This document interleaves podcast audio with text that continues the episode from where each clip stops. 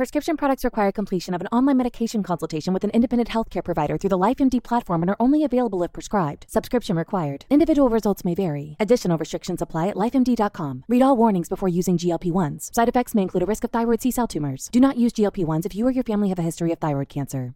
If you've struggled for years to lose weight and have given up hope, did you know you can now access GLP 1 prescription medications through LifeMD? LifeMD is now offering eligible patients online access to GLP 1s, the breakthrough prescription medication that can help you lose body fat and weight. Listen to what people are saying. You just take your shot. It doesn't feel like you're on a diet. What I wasn't expecting it to do was to shut off the food noise. This was life altering. And if I can do it, I feel like anybody can do it. And here's the best part your insurance may cover 100% of the cost of your medication. So go to trylifemd.com to have your eligibility checked right now. Get started today at trylifemd.com. That's T R Y L I F E M D.com.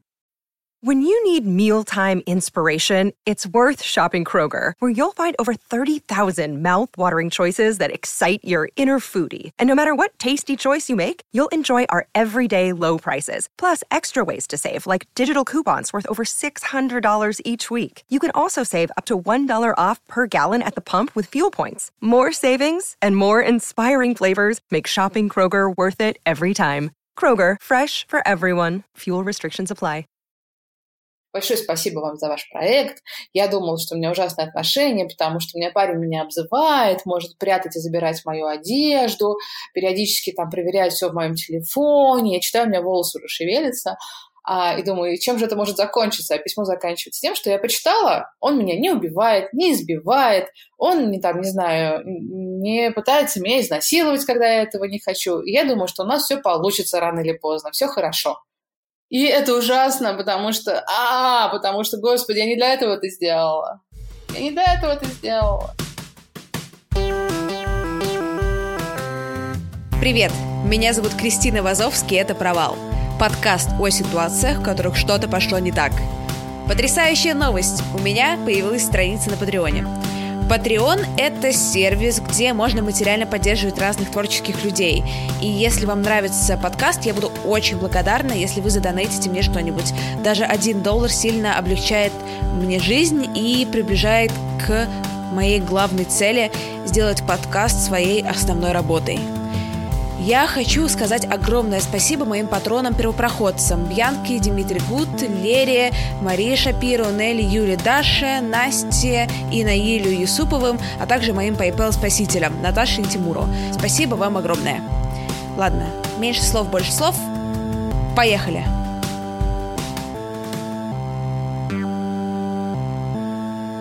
Сегодня у меня в гостях Саша Гартман, создательница сайта Kill Me Please. Саша, привет. Привет. Спасибо, что сегодня нашла время, потому что, конечно, мы с тобой познакомились очень необычным, долгим путем, через шесть рук. Ты знаешь, что через э, Григория на тебя вышла.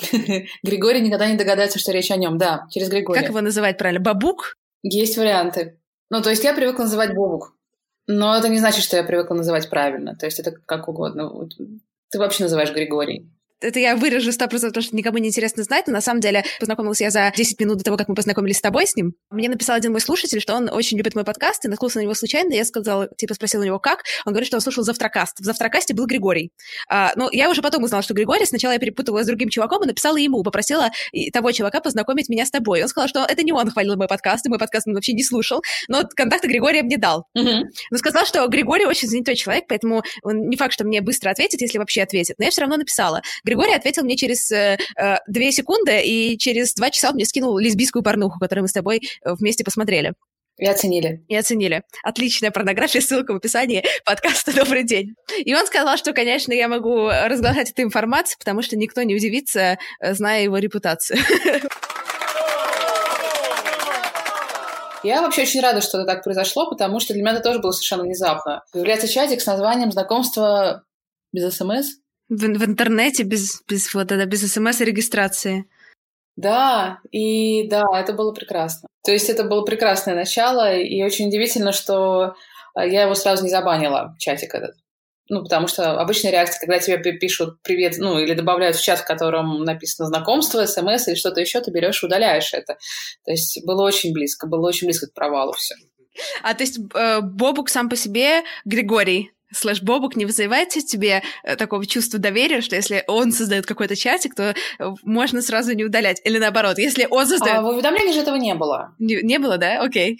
А у тебя такого нет? У меня регулярно происходит какая-то ерунда в том плане, что в Телеграме и в Фейсбуке тебя регулярно добавляют в чаты, и ты не знаешь, что с этим делать. Ну, потому что смотреть, как там появится порно или чье-то фото члена, не очень интересно. А иначе понять, что это такое, происходит чаще всего тоже не всегда возможно. Как знаешь, в скайпе пришлите мне деньги, мне очень надо. А мне, кстати, сейчас я чуть грустно себя почувствую, потому что мне никто в чатах э, члены в Фейсбуке не присылает. Ты не сказала про Телеграм. В Телеграм тоже нет. Черт. Эм, эм, даже не знаю. эм, у меня нет WhatsApp. Ну, то есть он меня есть, я старательно не пользуюсь, именно потому что там все это началось. Я решила больше WhatsApp не открывать. Мне в WhatsApp никто не присылает, мне вообще членов не присылают. Ты понимаешь, что сейчас ты пожалуйста и получишь э, изобилие. Да.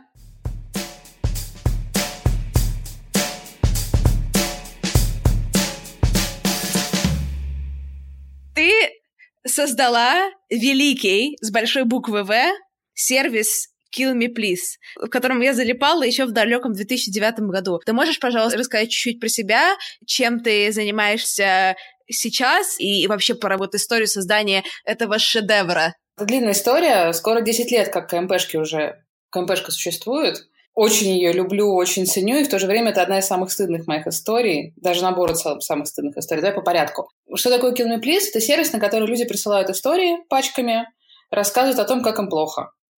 Так или иначе. Другие люди это читают и говорят, да, тебе правда плохо, или да нет, все нормально, что ты тут ноешь, иди отсюда. Нет никаких историй, которые кто-то пишет, нет никаких историй, которые, э, не знаю, я очень часто получаю письма, да видно у вас, что одни и те же люди пишут, а вот месяц назад поменялось, этого тоже нет. Это люди сами все время пишут, жалуются. Это про суть сервиса. Как он появился? Он появился очень смешным образом, потому что Потому что мне очень хотелось, чтобы было место, куда люди могут кричать свои секреты так или иначе. Но выяснилось, что все подряд секреты люди не очень с интересом читают. А если это какой-то стыдный секрет или какой-то ужасный секрет, то люди прямо не могут оторваться. Не знаю, ты могла оторваться? Я сама, когда начинала модерировать, я пока не промодерирую все, не могла оторваться очень часто. Я такая пять минуточек, пять минуточек, потом я понимаю, что два часа ночи, и все, я залипла. Там же еще все истории заканчиваются так, что ты не знаешь, что они закончились хорошо или плохо. Сейчас там появился раздел, который называется Happy End, куда люди иногда присылают очень редко, примерно одна на тысячу историй, э, имеет продолжение, когда человек пишет, у меня было вот так, так и так, а потом я сделал вот это или вот это вот поменялось, и, в общем, сейчас все хорошо. Одна на тысячу. А все остальные люди смотрят, читают и ждут, и ждут чего-то, и ждут, и ждут, и реагируют. А ты можешь рассказать чуть-чуть про внутреннюю кухню, как это устроено? Я имею в виду с самого-самого начала. Ты нашла кого-то, кто сделал тебе сайт, ты вложила в это деньги, модерируются ли истории?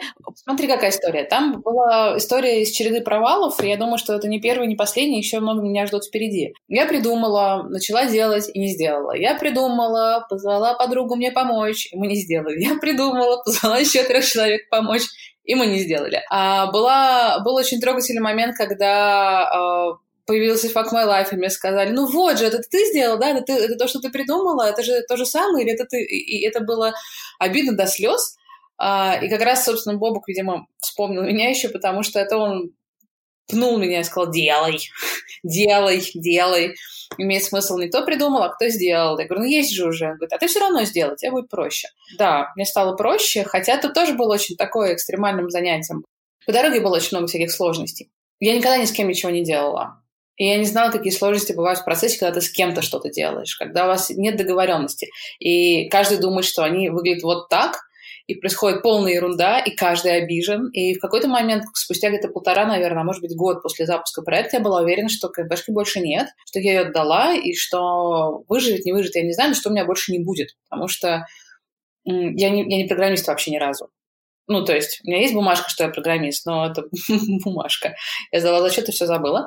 А, и поэтому, конечно, я попросила о помощи, и, конечно, мне эту помощь дали. А потом я вдруг поняла, что я м-м, не знаю, что я могу сделать, а что не могу. Я хочу что-то промодерировать, и мне говорят, что я что-то делаю неправильно. И я, если честно, даже не помню, как выглядел сам конфликт, но я попрощалась с КМПшкой. Это могла быть одним из историй провала. А, но все вырулилось каким-то образом. Каким-то образом мы помирились, а, проект зажил заново. Потом случился Роскомнадзор, который нас хотел закрыть. Потом случилось... Ну, в общем, это такая была череда длинная провалов каких. Но все это время, знаешь, 10 лет он практически не менялся. Выглядел все одинаково. Там есть форма, куда люди должны написать историю не длиннее, чем 1024 символа. История должна быть, ну, не просто вот сказочка, истерия, а не выдуманная. Она должна быть про человека и про то, что его тревожит, заботит. Ну, то есть э, что у него жжется сказать прямо, хочется поделиться, и чтобы его либо пожалели, либо уже пристрелили, потому что терпеть такое больше невозможно. Специально для Роскомнадзора пристрелили — это образное выражение. Бумажки, которые приходили, в них было написано что мы пропагандируем самоубийство. И доказать, что ты не пропагандируешь э, самоубийство, когда на сайте написано «kill me please», очень сложно оказывается. Как-то как как получилось поговорить, пообщаться, показать на пальцах, э, пояснить что-то шуточки, прислать им кучу картинок, на которых так написано, и показать, что это э, шутки, то ли здравый смысл, то ли наше убеждение, то ли все сразу сработало. Роскомнадзор понимает шутки. Это новая для меня информация. Возможно. Или просто аргументы. Не знаю. Я не видела этого человека. Это страшный человек, но я его не видела. Вот, все это валится в модерацию, в модерации оно все крутится, показывается, люди там говорят, что да, это ужасно, или говорят, что это фейки, потому что иногда люди присылают зачем-то, я не знаю, зачем они присылают сценарии фильмов, очень красиво пересказанные, он такой говорит, давай я тебя нарисую. Как одну из своих французских школьниц. Но у нас очень бдительная аудитория, которая присылает тут же письмо о том, что вот эта вот история, это такой-то сюжет такого-то фильма. Я его смотрел. Это не, не по-настоящему ну, и они узнаваемы, они очень такие, не знаю, жена поехала на четвертой машине в школу за ребенком, а в это время я сел в третью, ты такой, да, вижу эту ситуацию. Или мы наняли няню, которая возила детей по школам, а, а потом она оказалась маньяком, да, я надеялась, что люди будут писать про свои проблемы и будут получать поддержку, понимание, что у них проблемы. Другие будут видеть, что у кого-то хуже, чем у них им будет легче. А, и тут я увидела побочный эффект, что многие люди смотрят на проблемы и думают, да, ладно, у меня все нормально. И ничего не делают. И вот это меня просто стало угнетать. Письма пишут, почему они пишут с благодарностями, а я взрываюсь, когда это читаю. Большое спасибо вам за ваш проект. Я думала, что у меня ужасные отношения, потому что у меня парень меня обзывает, может прятать и забирать мою одежду, периодически там проверяет все в моем телефоне. Я читаю, у меня волосы уже шевелятся. А, и думаю, чем же это может закончиться? А письмо заканчивается тем, что я почитала, он меня не убивает, не избивает, он не там, не знаю, не пытается меня изнасиловать, когда я этого не хочу. И я думаю, что у нас все получится рано или поздно, все хорошо. И это ужасно, потому что, а, потому что, господи, я не для этого это сделала. Я не для этого это сделала.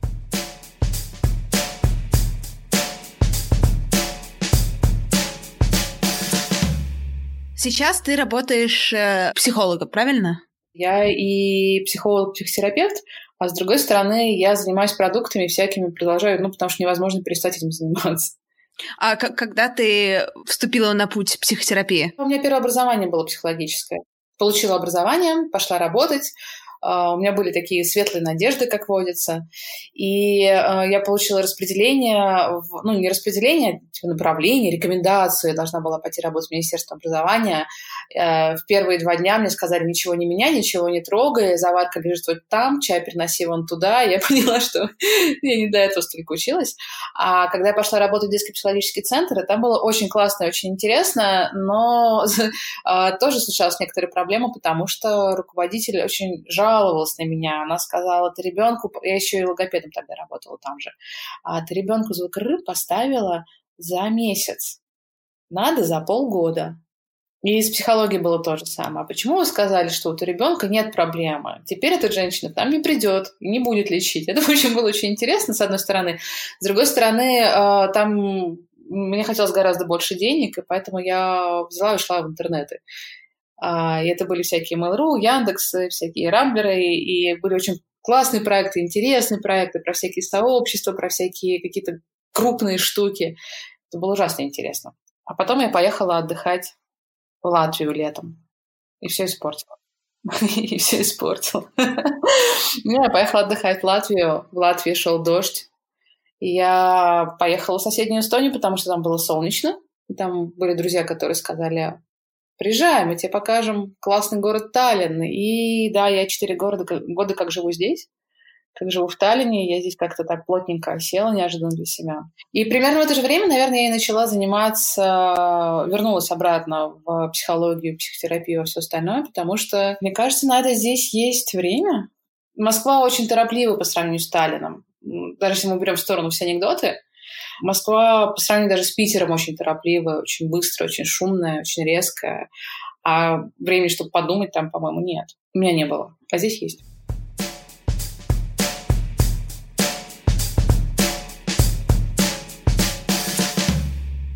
Ой, слушай, знаешь, что я хотела тебя спросить? Такая цель сделать мир лучше. У тебя она есть, близка тебе, нет? Я не... Это сложный очень вопрос, на самом деле. У меня нет в голове концепции, что я могу как-то мир глобально сделать лучше.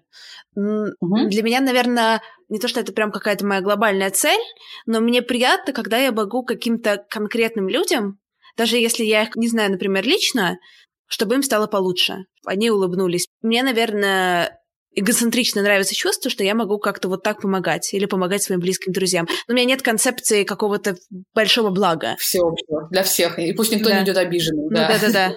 Потому что мне ужасно интересно, ну, вообще этот концепт очень интересен, как люди принимают решение, что а, они делают мир лучше. Ну, ну как? Но откуда они взяли чертежи всего мира? Откуда они узнали, что то, что они делают, всем сделает лучше, сделает, не знаю, спокойнее, еще что-то. Каждый раз, когда я принимала такое решение, заканчивался все тем, что я после выполнения видела побочный эффект и думала, так, черт, блин. Наверное, это к лучшему, но нет, но здесь не очень. Как, знаешь, приходит человек а, в терапию, страдает от каких-нибудь созависимых отношений, там у него все плохо, его ненавидят, и он а, крепнет, он развивается, он очень понимает себя лучше, учится стоять за себя лучше. И после этого он больше не может находиться в тех отношениях, в которых был. Ну, потому что он понимает, что они были совершенно нездоровые. И кому стало лучше, и кому стало не очень. И есть ли какой-то шанс вообще что-то в каком-то месте улучшить, не поменяв конфигурацию в каком-то другом месте. У тебя были какие-то вот глобальные именно попытки ми- мир улучшить? Ты хотела мир улучшить с Kill Me Please? Мне кажется, я хотела удовлетворить потребность. То есть есть потребность. Есть потребность поделиться, быть услышанным, увиденным. Нет института анонимного поделения, то есть нет никакого священника, психотерапия доступна не всем, а просто иногда сказать, вот у меня так и так, и убедиться, что тебя прочитали, увидели, услышали, не знаю, не, ну, не просто на заборе написал. Это недостаточно. Это нужно, чтобы кто-то, живой человек, другой прочитал и как-то отреагировал. А, этого не было, и мне хотелось это сделать. Но я в тот момент вообще не думала, как это будет, каким боком может выходить. То есть мне казалось, что это здорово. Это такой способ, знаешь, выпустить пар, не знаю, какую-то тоску, какой-то страх, какое-то, не знаю, что-то взять и пфф, отпустить. Классно, подумала я. Потом засомневалась. Вторая тема, которая меня мучает, это когда я смотрю на комментарии, это такой адик. И я понимаю, что я вообще не знаю, как с этим справляться, потому что были комментарии, мы их убирали. Потом я увидела, что люди берут и копируют истории на другие, ну, ВКонтакт копируют, еще куда-то, чтобы их обсудить. То есть неизбежно оказываешься обсуждением, и обсуждение всегда на уровне вот идиот, вот дебил, вот упырь, да так ему надо. И, и тоже такое, знаешь, ощущение беспомощности. Ну окей, Невозможно бегать, знаешь, на, на пропасти воржи сидеть и останавливать всех малышей от падения в пропасть. Невозможно ходить и говорить, не обсуждайте. Или запрещать это тоже невозможно. Невозможно человека сделать увиденным и не подвергнуть его риску осуждения. И это тоже такая штуковина. Вот, вот, вот я сделала это, что теперь? Теперь есть огромное количество людей, которые делятся чем-то очень важным и рискуют быть высмеянными быть обиженными, быть оскорбленными. И это тоже такое, знаешь, как, как Рене Браун, моя любимая, которая про который говорит про уязвимость, про то, что пока ты не откроешься, ты, собственно, не будешь чувствовать, не будешь жить. А когда ты открываешься, ты всегда рискуешь.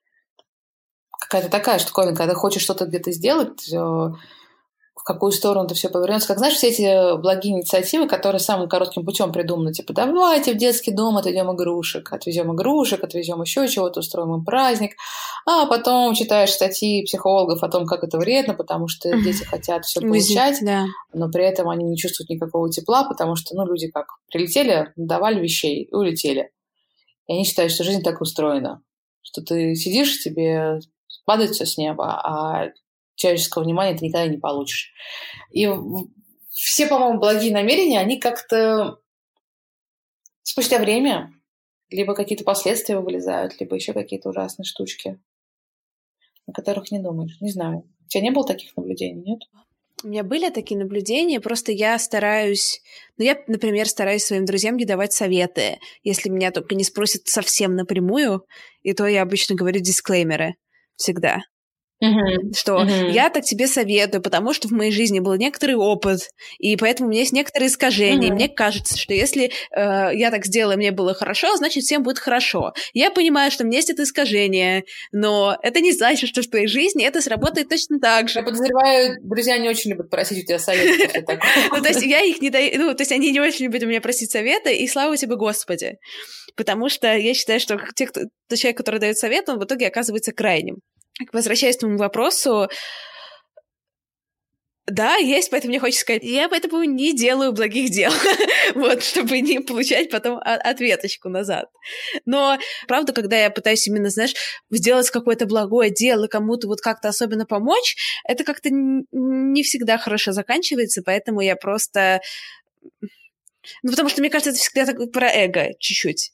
В первую очередь, мое. Мне тоже так кажется, что в этом есть что-то такое, когда непонятно, правда ли это хорошо этому человеку. Непонятно, правда ли ты это делаешь для себя или для него. Если у меня есть острое желание, что я хочу помочь кому-то, что-то сделать для кого-то, то да, это обычно полный шлак. Ну, потому что это про, про какие-то очень странные вещи, про какие-то там, не знаю, свои неизбыточные. Знаешь, как все родители, которые не смогли бы заниматься балетом, и поэтому дети ходят на балет, хотя его не любят. Или вот эта вот история про сына Башмету, у которого скрипочка сгорела. Помнишь? Не помню. Это уже потрясающее начало. Сын Башмет, у которого сгорела скрипочка. Это просто название нового проекта моего. Ну, там история была, я боюсь переврать, потому что не следила. А Башмет — это скрипач знаменитый, у него есть сын, который тоже занимается на скрипочке. У них дома был пожар, и я не помню, как это было. То ли он э, позвонил кому-то, и это было записано или передано, то ли он написал. А, но он пишет, э, у нас пожар, какой кошмар, там мат, не помню в каком месте какой. А, да, я сбежал, я вообще избежал, в пижаме выбежал из дома, я сейчас там куда-то ушел в другое место. все горит, ужас какой, все горит. Надеюсь, эта долбанная скрипка тоже сгорит. Вот. И я... Это такой звук. Это смех мой. Класс. А, и я подумала, класс, вот ребенок же никогда в другой ситуации не проронил бы слово, что он хочет, чтобы эта скрипка сгорела. Ну, то есть, ну, ты не можешь, ты просто не можешь. Сидишь и закрытым ртом а, и занимаешься, и ходишь в музыкальную школу или на балет или еще куда-то. Но, в общем, когда кому-то очень хочется помочь, а тебя об этом не просили, для меня это прям такой четкий-четкий знак, что эм, отвлекись, пожалуйста. ты не хочешь этого делать, ты пожалеешь, ты поймешь, что не нужно было этого делать. И да, и сделай что-нибудь сейчас для себя такое. Что там планировала? Книжку почитать? Давай книжку почитаем. Потому что ничем хорошим такие истории не заканчиваются. Ну, в моей истории в моем опыте. Видишь, да, ремарки, они наше все.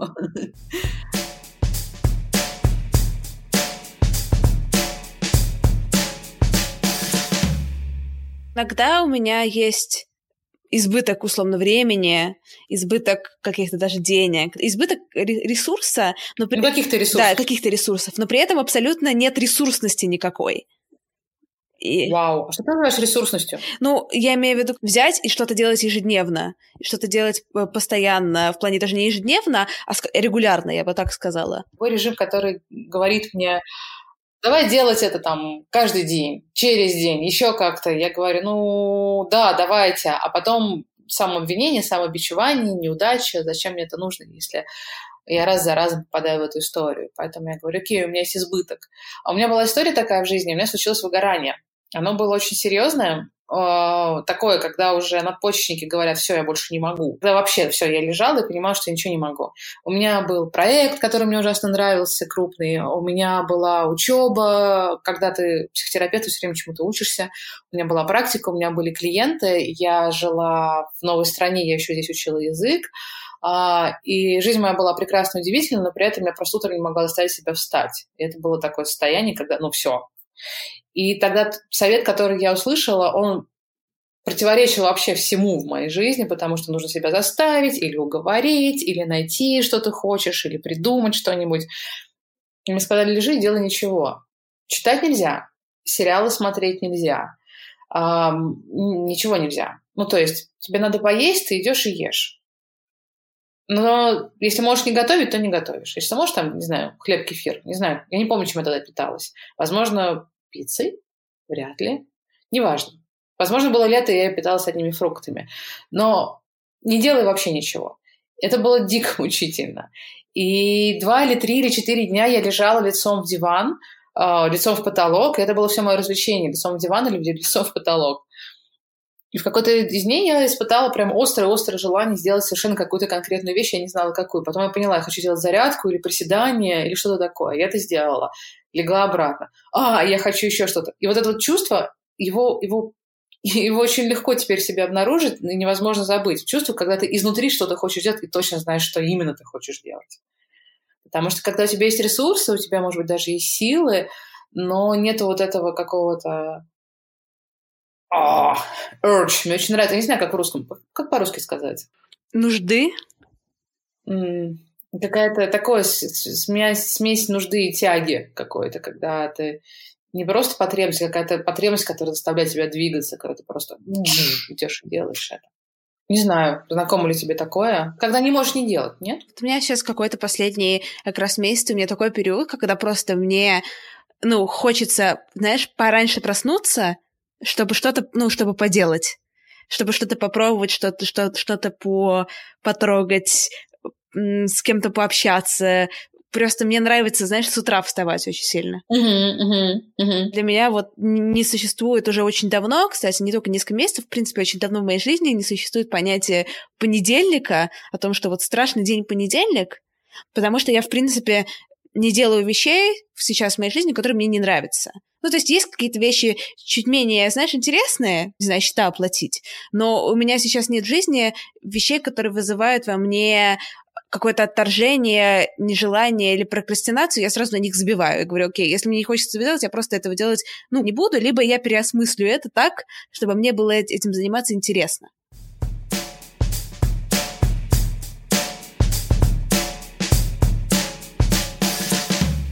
Слушай, ты говорила про проколы, про всякие ужасы, факапы и все остальное. Когда я начала вспоминать, я поняла, что больших, гигантских я никак вот прям вообще не могу, потому что то ли у меня мировоззрение такое, то ли правда, но я все время жду, что на длинном на длинном промежутке, на длинном периоде, оно куда-то да вырулит. Здесь накрылось, там накрылось, тут накрылось, но как будто у меня всегда вместо этого получается что-то еще, и оно круче, и очень часто такое, что я не могла бы даже захотеть. Ну, то есть я никогда не планировала такого. Я не знала, что такое можно хотеть. Оно происходит. Это круто. Самое страшное для меня — это смерть от тысячи порезов бумаги.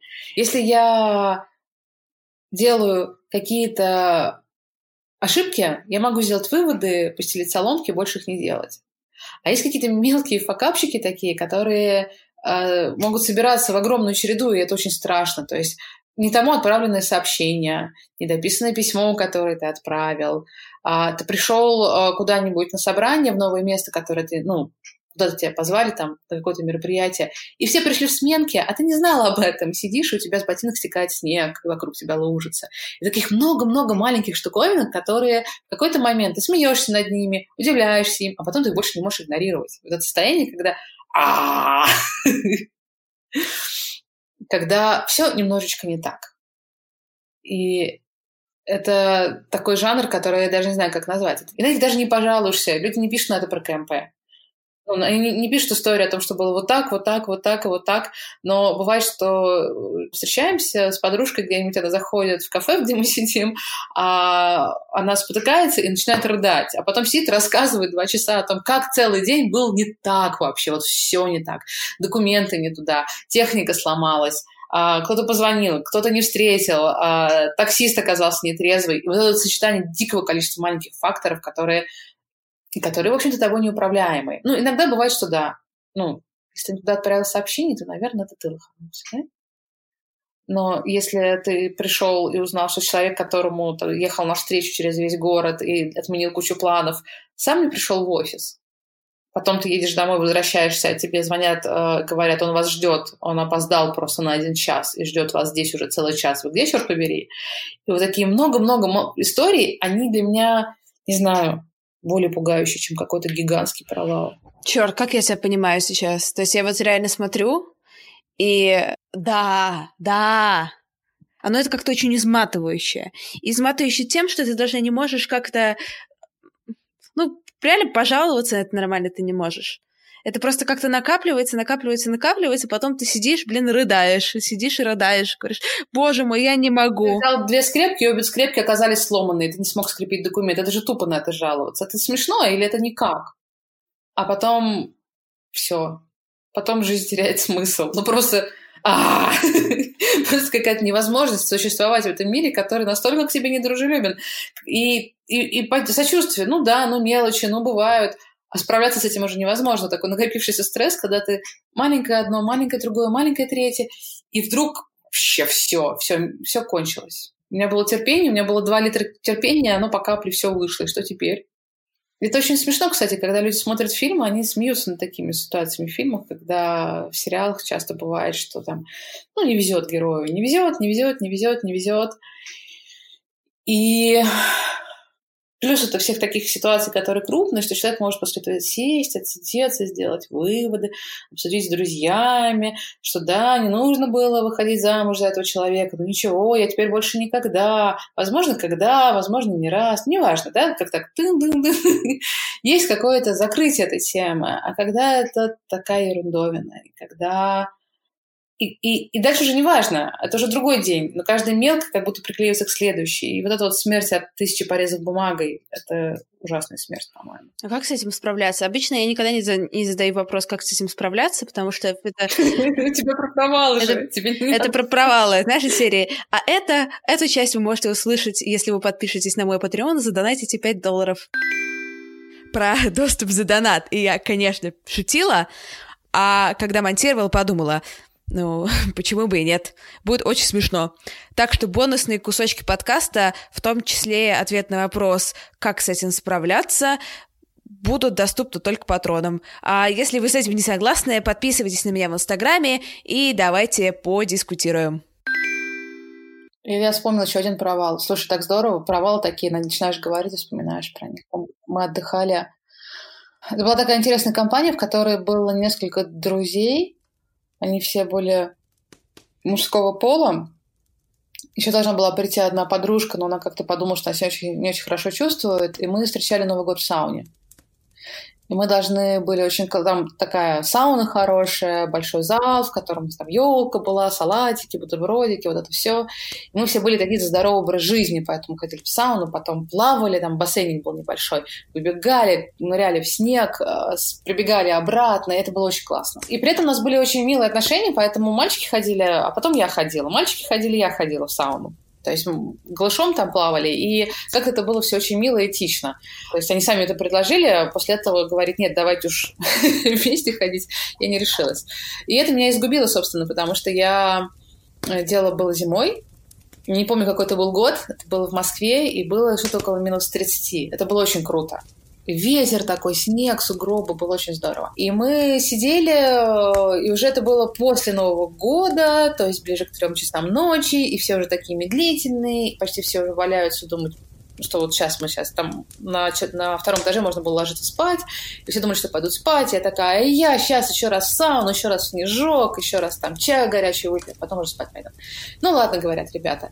И я бегу в сауну, я греюсь, я хватаю простыню, и э, купаюсь э, в этом самом бассейне, обтираюсь этой простыней, выскакиваю на улицу, прыгаю в сугроб, забегаю обратно и понимаю, что дверь захлопнулась. И что там нет... Ну, у меня, конечно, нет с собой телефона. А, но самое дебильное, что я стою мокрой ногой на металлической, это самое, пытаясь открыть дверь, я стояла мокрой ногой на металлической ступенечке, и она у меня примерзла. Нога к ступеньке. И оттирать мне очень страшно и больно. И, в общем, в минус 30 я пытаюсь завернуться в мокрую простыню. Это очень тупо, потому что она вообще не спасает. Она, она не то, что не спасает, она становится тут же такой жесткой, ну, превратилась в такую, не знаю во что, деревяшечку, а, не ломай белье, знаешь, вот это вот северные привычки, перестань ломать белье. Я пытаюсь в нее завернуться, чтобы не замерзнуть, я стремительно остываю, нога у меня примерзла, и я понимаю, что ни одного окошечка не выходит, и что я даже заорать не смогу. И я дергаю дверь, а им не слышно, потому что они очень этичные мальчики сидят, и, ну, я там купаюсь, и они очень этично все, там с кем-то мы работали, по-моему, еще. Они стараются делать так, чтобы меня не видеть, ну, не слышать, чтобы не мешать мне голышом прыгать по сугробам и возвращаться обратно. А, и это вот, собственно, эта история не может быть хорошего конца, как ты понимаешь. Я понимаю, что не могу достучаться в дверь, но она захлопнулась. Я понимаю, что моя нога прилипла. И я понимаю, что единственный способ — это как-то отогреть ногу. И я понимаю, что из всего, что я знаю, из всей литературы, которую я прочитала, единственный способ, который у меня есть, это либо чтобы меня вырвало, либо сходить в туалет. Мне не хочется ни того, ни другого. Понимаешь? Больше никак. Ну как, или оторвать кровью. А я не хочу 1 января с кровью открыть ногу вообще никак. Не входило в мои планы. Как Новый год встретишь, так его проведешь, знаешь? Я стою и понимаю, что хоть капельку кто-нибудь из них был бы хоть менее этичен, сука. Пришел бы посмотреть, почему-то я голая так долго по сугробу. А у них там музыка же еще играет, они поэтому этого не слышат. Это было ужасно. Ну, в общем, да, ногу я так и не смогла отодрать. Э, ну, в смысле, я ее не стала отдирать, я таки сходила в туалет, она таки успела отлипнуть, потом я поняла, что у меня были шансы, что могло этого не случиться.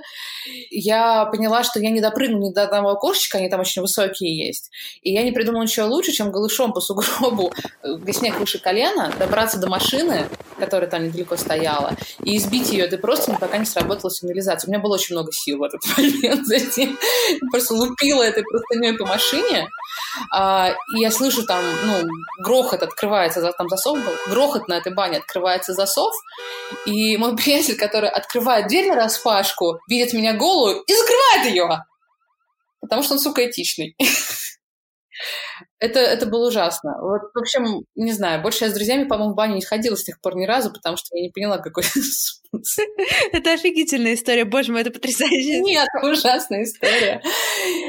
Я, у меня шло много лет, прежде чем я снова пошла в баню. Ну, то есть я в Эстонии снова стала ходить в баню в сауну, потому что, ну, потому что здесь не было минус 30, наверное, ни разу еще я не боялась прыгать в сугробы.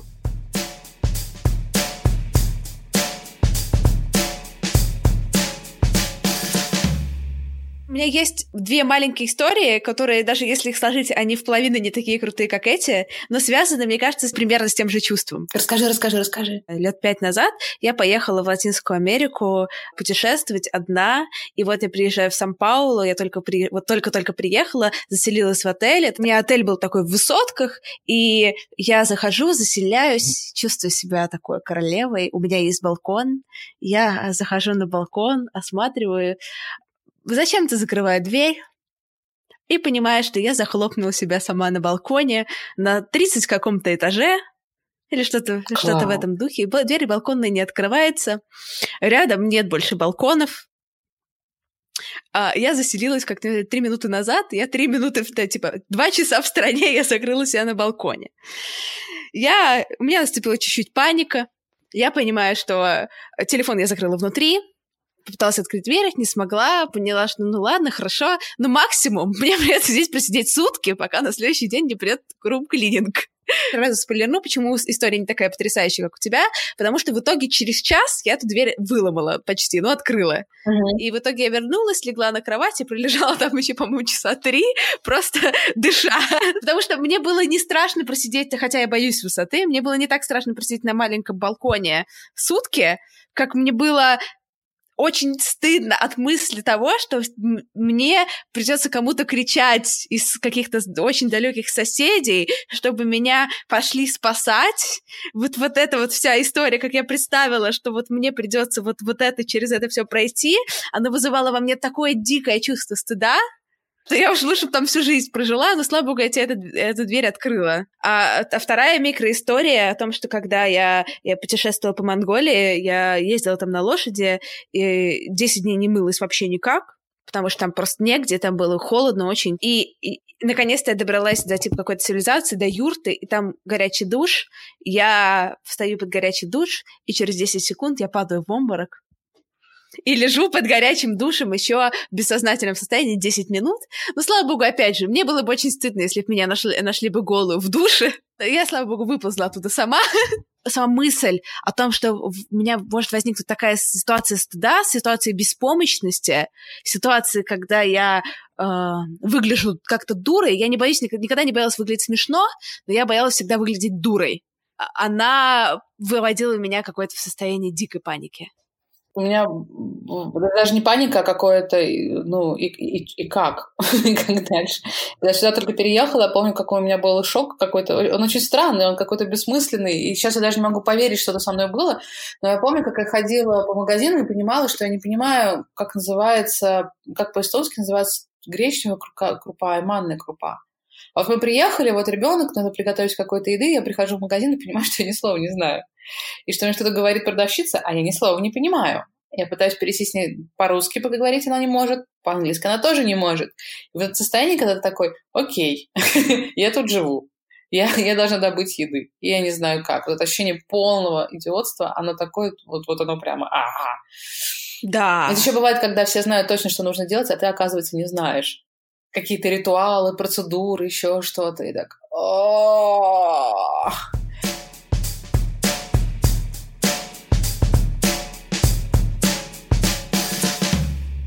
Ты подготовила три истории из Kill Me Please? Ты знаешь, это было мучительно очень для меня, потому что ты сказала лучшие или хорошие, или... Любимые. Какая формулировка была. Любимые. Ну, они, они, они такие грустные, что их тяжело любить. Все те истории, которые про человеческую, человеческие, даже не знаю сказать, как сказать это, знаешь, такой альтернативный ум. Ну, в общем, когда у человека есть какая-то логика, но ты понимаешь, что эта логика, у, -у какая.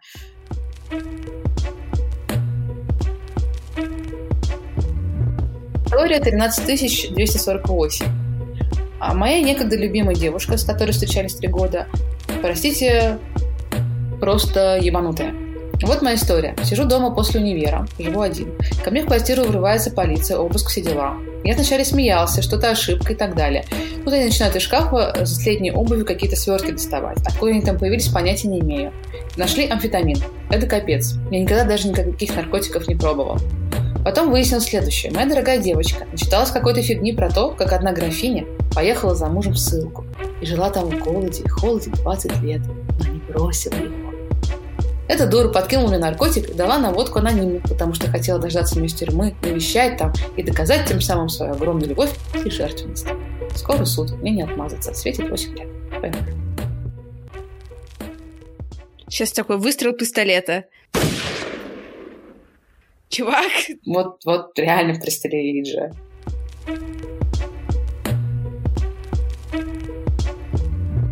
История 11174. У меня четверо детей, 11, 8, 7 и 3 года. Я при этом работаю из дома. Муж все время на работе, я постоянно в мыле. Три дня назад 11-летний сын сидел с 8-летней дочкой. Я взяла младших пацанов, 7 и 3, и поехала к свекрови в гости. Я была после бессонной ночи, после семейных дрязг. Я была никакая. От недосыпа уже галлюцинировала. Когда я пришла, свекровь занялась детьми, а легла на диван и проспала до глубокого вечера. Свекровь вызвала мне такси, разбудила со словами «такси приехала». Я, как во сне, взяла сумку, спустилась вниз, поехала домой, спала и в такси. Приехал. Муж. Где дети? Я в ужасе. Я забыла напрочь, что они со мной были. В этот момент я проснулась по-настоящему. Звоню свекрови, она говорит, дети не со мной. Я похолодела, все передумала, не спала ночь, звонила в милицию, в больницу, таксопарк, узнать, были ли со мной дети, где мы высаживались и так далее. Утром звонит свекровь, и она решила оставить детей у себя на ночь, наказать меня за то, что я, как мать-кукушка, все время подбрасываю детей. Пристрелите. Я постарела на 20 лет за эту ночь. Вот это, мне кажется, в каком-то смысле чуть даже страшнее, потому что это же не про то, что ты постарела там за один вечер на 20 лет, а про то, что отношения же у тебя со свекровью, возможно, с мужем и с самим собой уже вообще прежними не будут. И с детьми, с детьми тоже. Они да. все не будут прежними, а взять эвакуироваться с этой планеты тоже сложно. Ну, то есть, вот-вот твои дети, и к ним прилагается муж, к этому мужу прилагается вот эта вот свекровь, и как они будут жить дальше. Для меня вот эти вот истории, которые обрываются, и как они живут дальше, и что происходит после всего этого. Ну давай, на сладкое. На сладкое. Я на самом деле больше в пустоту хотела. Это нашла столько прекрасного и сладкого. Одна из моих самых историй звучит так, что больше всего я боюсь, когда умру, что узнаю обо всех упущенных возможностях. Вот это, вот это депрессивно. Ты можешь рассказать в одном предложении, что такое в пустоту? КМП — это «Пристрелите меня». Это какие-то истории, которые, типа, вот, все ужасно. А туда прислали истории, которые были не про ужасно, а просто какие-то тайны. Люди были тайны, и им нужно было поделиться. И возникла в пустоту, куда стали все эти истории складывать. Они очень разные. Они очень... То там кто-то про стыдные истории пишет, кто-то какие-то странные, кто-то пишет истории про, про, благодар... про благодарность. И они прямо а для меня. Ну, например, у нас дома сломалась посудомоечная машина. Ее починили, пока моей девушки не было дома. А когда она пришла, она была так рада, что я помыл посуду, что я не смог признаться. Я не могу признаться уже три месяца. Прикинь? Прикинь, совесть какого размера у человека. Это в пустоту. Папа однажды поймал мне маленького лягушонка. Это было восхитительно. Я всегда любила животных. А этот маленький, скользкий четырехлапик был вообще чем-то удивительным. Но счастье длилось недолго. Не зная, что на меня нашло, я достала его из ведерка и проткнула нательным крестиком. Не насквозь, а просто небольшую дырочку в животе. После осознания того, что я натворила, я выпустила его на траву, и он упрыгал. Это меня утешает, он же остался жив. Но чувство стыда гложет до сих пор. Прошло уже 11 лет, и я рыдаю, пока набираю этот текст. Если честно, мне почему-то эти истории расстраивают гораздо больше, чем история про амфетамин и вот этих детей потерянных. Mm-hmm. Потому что вот, потому mm-hmm. что вот эти вот реально жуткие истории, они как будто бы, ну, не про тебя, знаешь, у меня нет четверых детей, у меня нет э, ебанутой девушки, которая подкладывает амфетамины мне. Типа страшно, но это вообще не про меня. А вот я представляю, как я могла бы очень любить лягушонка, потом проснуть его и мучиться всю жизнь. Ну, и вообще вот эти истории, которые затянуты, которые бесконечные, они для меня, правда, гораздо страшнее. Ну, вот история, там, не знаю, он обещал на мне жениться, когда купит себе машину. Ему было 15 лет, мне 12. Прошло уже 15 лет, машину он давно купил, а на мне так и не женился. А я все еще жду, когда он сделает предложение. И все. И бездна раскрывается. И она бездонная. Ну, то есть сколько еще миллионов лет это будет продолжаться? Это будет продолжаться и вечность.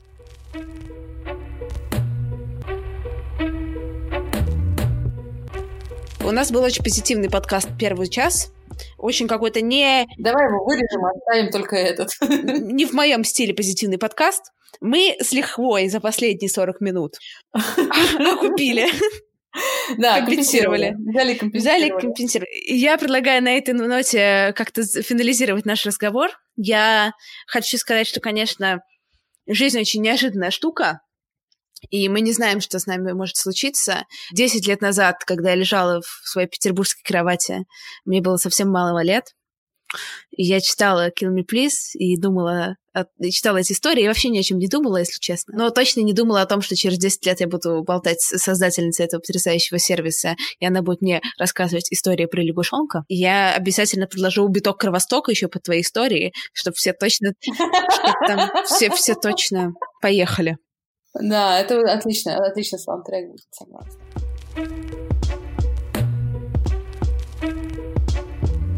С вами была Кристина Вазовский, это «Провал». Подписывайтесь на мой телеграм-канал. Прямо сейчас там висит информация, как можно попасть на квартирник провала и познакомиться со мной и гостями подкаста. Также, вдохновившись нашей беседы с Сашей, я создала твиттер, который называется Daily Провал, куда с сегодняшнего дня буду записывать все мелкие неурядицы, которые со мной происходят и которые так портят мне жизнь. Поверьте, их немало. Если вам есть что сказать, пишите мне в Телеграм или на почту, все ссылки в описании. Я буду очень рада, люблю обратную связь, любую вообще люблю обратную связь, но желательно все-таки цензурную. До встречи на следующей неделе. Пока-пока.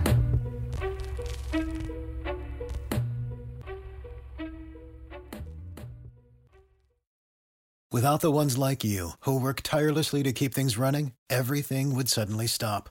Hospitals, factories, schools, and power plants, they all depend on you. No matter the weather, emergency, or time of day, you're the ones who get it done. At Granger, we're here for you with professional grade industrial supplies. Count on real time product availability and fast delivery. Call clickgranger.com or just stop by.